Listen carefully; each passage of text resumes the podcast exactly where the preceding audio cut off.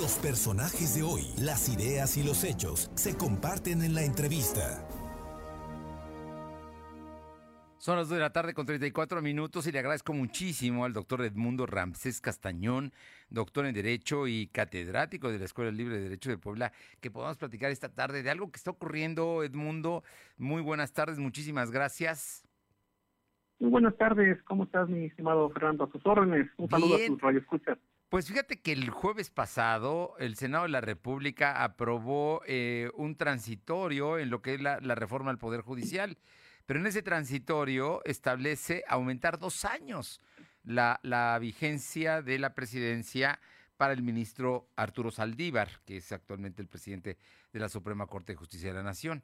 Eh, la ley, hasta donde yo entiendo la Constitución y no ha cambiado, establece que deben ser cuatro años el, tiempo que debe permanecer y no hay, son improrrogables, no hay manera. Hoy en la mañana el presidente de la República, don Andrés Manuel López Obrador, decía que no es inconstitucional, pero desde ese día, desde el momento en que se conoció, hasta, el, hasta hoy, hasta hace unos minutos, las críticas severas por el tema del artículo transitorio están ahí porque consideran como si fuera un golpe de Estado a la Corte para mantener precisamente a Arturo Saldívar.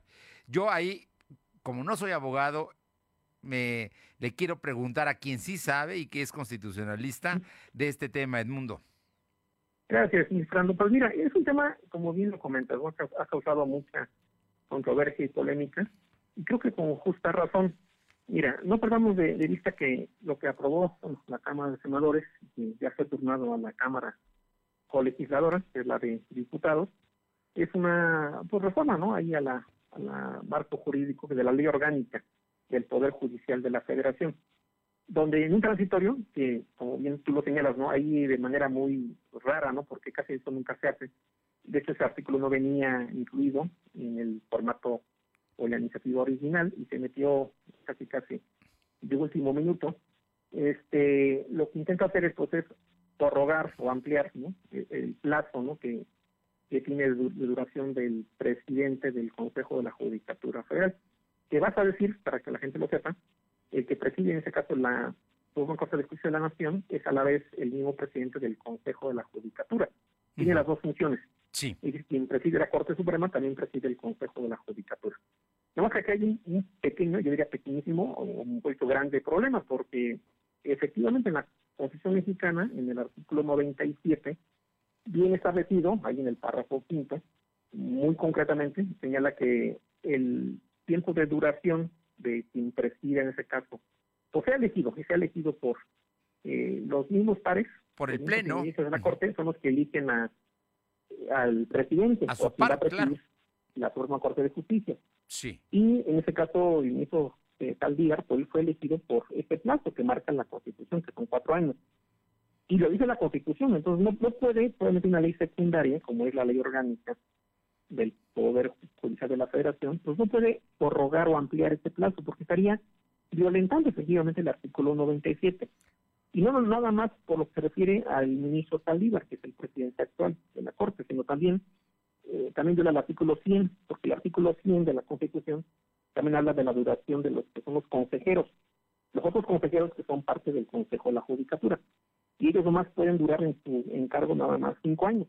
Claramente lo dice ahí. Entonces, ellos tampoco se les puede prorrogar o extender o ampliar su, duración, porque también el artículo 100, que es el que regula el Consejo de la Judicatura Federal, pues establece que es un plazo, dice ahí, no prorrogable, no se puede prorrogar por cinco años.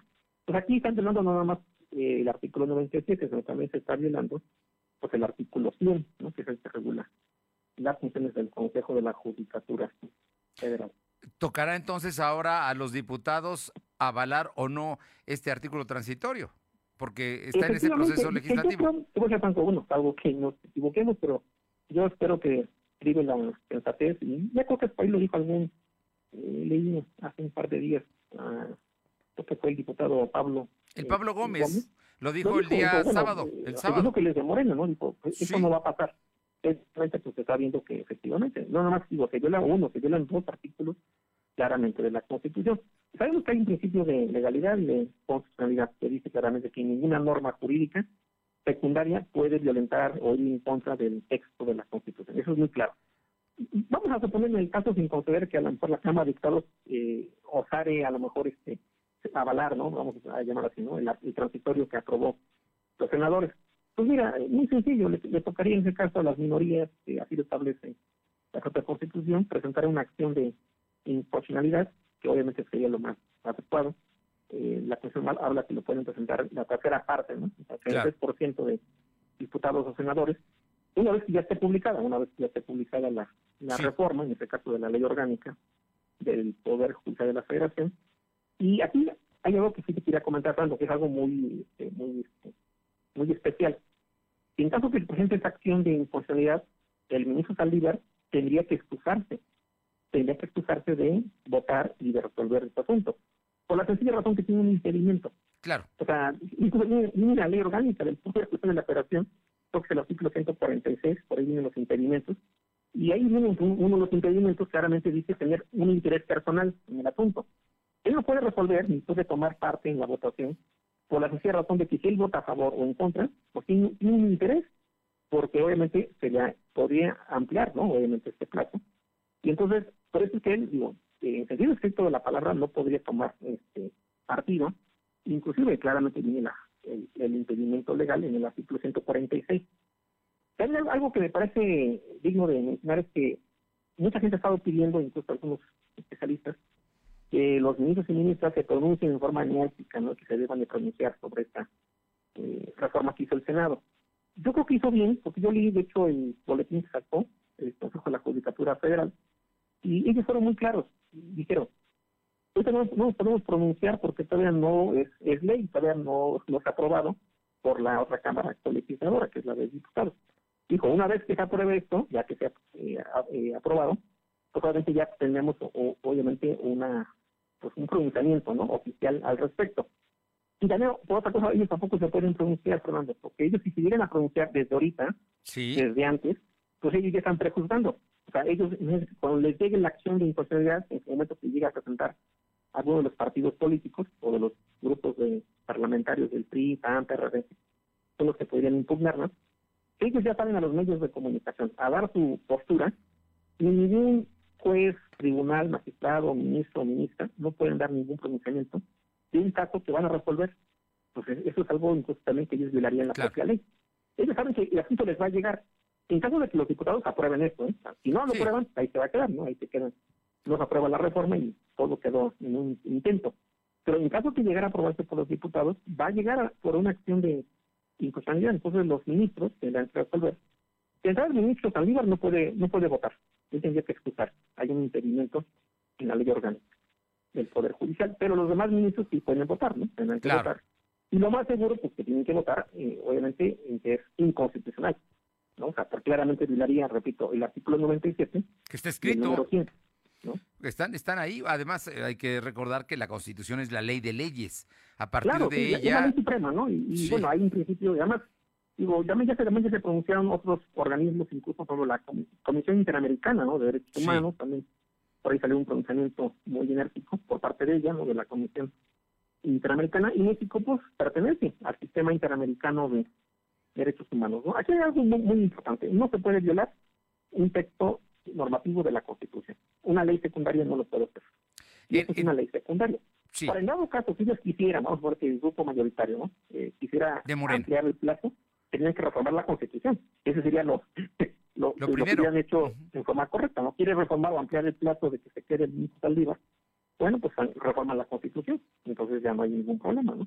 Pero eso no, no ha sucedido, ni creo que suceda, porque requiere mayoría calificada, ¿no? Y Dos terceras es partes. hoy en día que saquen una mayoría calificada, ¿no? Y menos en estas condiciones y ante unas elecciones que van a ser competidas. Claro, sí, el escenario no es el mejor. que aprobar una reforma ahorita a estas alturas del partido a la Constitución, porque sí se requiere, no olvidemos que además de la mayoría calificada de ambas cámaras, también se requiere la mayoría simple de los congresos, ¿no? O sea, se requieren por lo menos 17 legislaturas locales que además tienen que aprobarlo, y eso pues lleva tiempo. Entonces digo, de entrada, si hubieran querido hacer eso en forma adecuada, tienen que haber reformado primero la Constitución, cosa que no que no hicieron. Y entonces digo, yo, yo sigo bien que ahorita los ministros y ministras pues no se tienen que pronunciar, no se pueden pronunciar porque estarían ellos a priori, ¿no? pues obviamente ya dando un, juicio de valor Y eso ellos lo van a tener que dar en su momento cuando tengan que resolver eh, en una eh, manera ya jurídica ¿no? pues, la acción de considerar. Y si es que se llega a presentar. Y yo la verdad, Fernando, dudo mucho que se pruebe en la Cámara de Diputados, ya con todo lo que se ha manejado hoy en día con la presión mediática, pues yo lo veo difícil, ¿no? Aunque no lo veo imposible, ¿no? No, bueno. En política todo, todo puede pasar. Eh, doctor, tú dabas el dato de que Pablo Gómez, que es miembro de Morena, militante de Morena, presidente de la Comisión de Justicia, tiene que pasar por su firma y por su voto el dictamen, ¿no? Entonces... Aunque tú ya sabes que digo, mira, en política, como dicen, no hay palabra de honor, este, si es que hay una línea, pues, a lo mejor hasta con voto de algunos en contra de Morena podría pasar, ¿eh? O sea, porque es una ley secundaria. Sí. Ahí se requiere nomás una mayoría, una mayoría simple para votar la ley orgánica del Poder Judicial. Pero realmente si lo van a hacer, ellos saben que tarde o que temprano la van a invalidar. Se va a invalidar cuando llegue. Con un costo político, ¿no? A los ministros. Con un costo político también para ellos porque, bueno... Claro, claro, mm, muy, muy alto. No se ve aseado el tema, ¿no?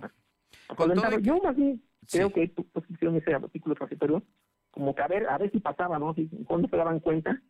De hecho, acuérdate que muchos senadores, incluso de oposición, votaron en, la reforma. Claro, votaron 80 que no senadores. 30, que no habían leído, o sea y sometido de manera misteriosa. Lo metieron, lo metieron en la parte ya final. Es más, quien lo propuso fue... muchos, muchos fue el senador votaron, ¿eh? votaron este, a favor, pero ya después ya... Fue el senador de Oaxaca, del Partido Verde, quien lo quien lo incluyó. Él, fue el último que lo incluyó. Sí, sí, fue el que lo incluyó, pero digo, también votaron gente del PRI y del PAN también. Sí, claro. Ahí están los votos, los votos ¿no? Así es. bueno, pues... Se supone que para aprobar una ley, pues tienes que leer primero, ¿no? Se supone, ¿no? Se supone, pero ya vimos que no. Pues doctor Edmundo Ramsés Castañón, catedrático de la Libre de Derecho de Puebla, como siempre un gusto saludarte y que nos des luz sobre este asunto. Todo indica que hay una gran polémica. Hoy mismo el presidente decía que eh, destacaba todos los valores y toda la honestidad del ministro Saldívar, que nadie lo pone en duda, ¿verdad? Nadie lo pone. No, nadie lo pone en duda. El, único tema es la forma, ¿no? Y aquí sí es fondo. Además, yo, yo de la opinión, Fernando, que hasta incluso si es que realmente se le aprecia a él y honorabilidad, pues realmente esto, más que un regalo, sería un regalo venenoso, ¿no? Como por ahí algunos dijeron, ¿no? Una manzana. Lejos de, ayudarlo, lo perjudica. Yo no creo que, pues digo. Y, él va a seguir siendo un ministro importante, esté o no esté en la presidencia de la Corte. Pues, doctor... sí, sí, precisamente digo, hay otros ministros también que pueden ocupar ese cargo, y además digo porque si hubieran querido darle una prórroga, pues hubieran primero reformado la Constitución, cosa que no, que no se hizo, ¿no? Pues doctor Edmundo Ramsés Castañón, doctor en Derecho y catedrático de la Libre, muchísimas gracias por estos minutos y te digo por aclararnos todo esto que está pasando. Muchísimas gracias. Gracias, Fernando. un abrazo igualmente a tus radioescuchas. Un fuerte abrazo. Gracias.